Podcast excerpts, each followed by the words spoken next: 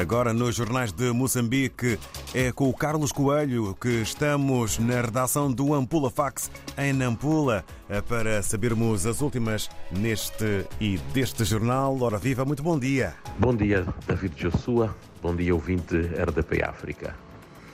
A cidade de Nampula, hoje muito calma, embora com o habitual movimento eh, de início de semana pela manhã. As temperaturas aqui hoje poderão atingir os 35 graus eh, de máxima e 22 eh, de mínima.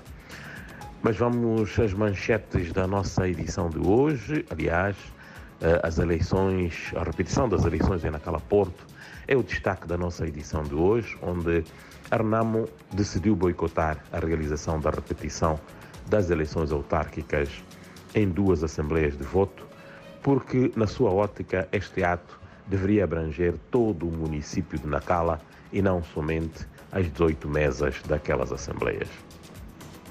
A repetição em Nacala ocorreu nas escolas primárias Murrepelene e Cristo é Vida, onde os resultados preliminares, depois da contagem, colocam em vantagem o Partido Frelimo e o seu cabeça de lista, Farouk Nuro.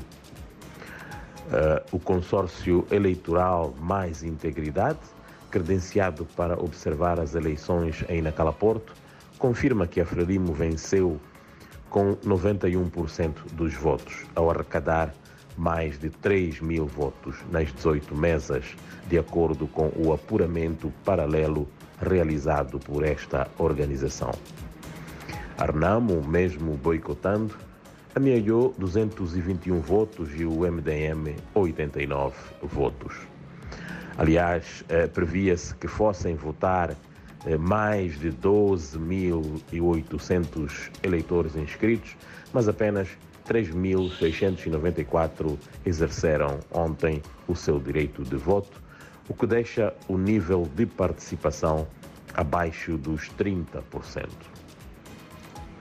Outras incidências da nossa edição de hoje, os setores da educação, saúde e polícia da República de Moçambique continuam sendo os mais corruptos em Nampula, de acordo com revelações feitas há dias pelo Gabinete Provincial de Combate à Corrupção. Falando à margem do Dia Mundial de Luta contra a Corrupção, a diretora deste órgão disse ainda que de janeiro a novembro do ano em curso, esta região registrou 175 processos de corrupção.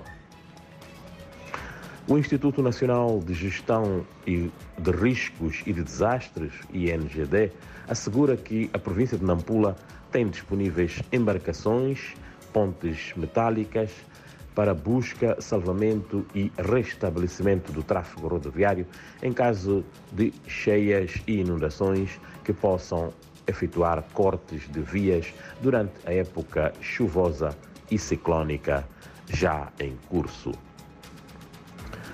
Outra matéria na nossa edição de hoje, a Academia Militar Marechal Samora Machel, instituição de ensino superior vocacionada à formação de oficiais superiores das Forças Armadas de Defesa de Moçambique, deve apropriar-se da experiência que o país está a acumular com as forças amigas no combate ao terrorismo e extremismo violento em Cabo Delgado.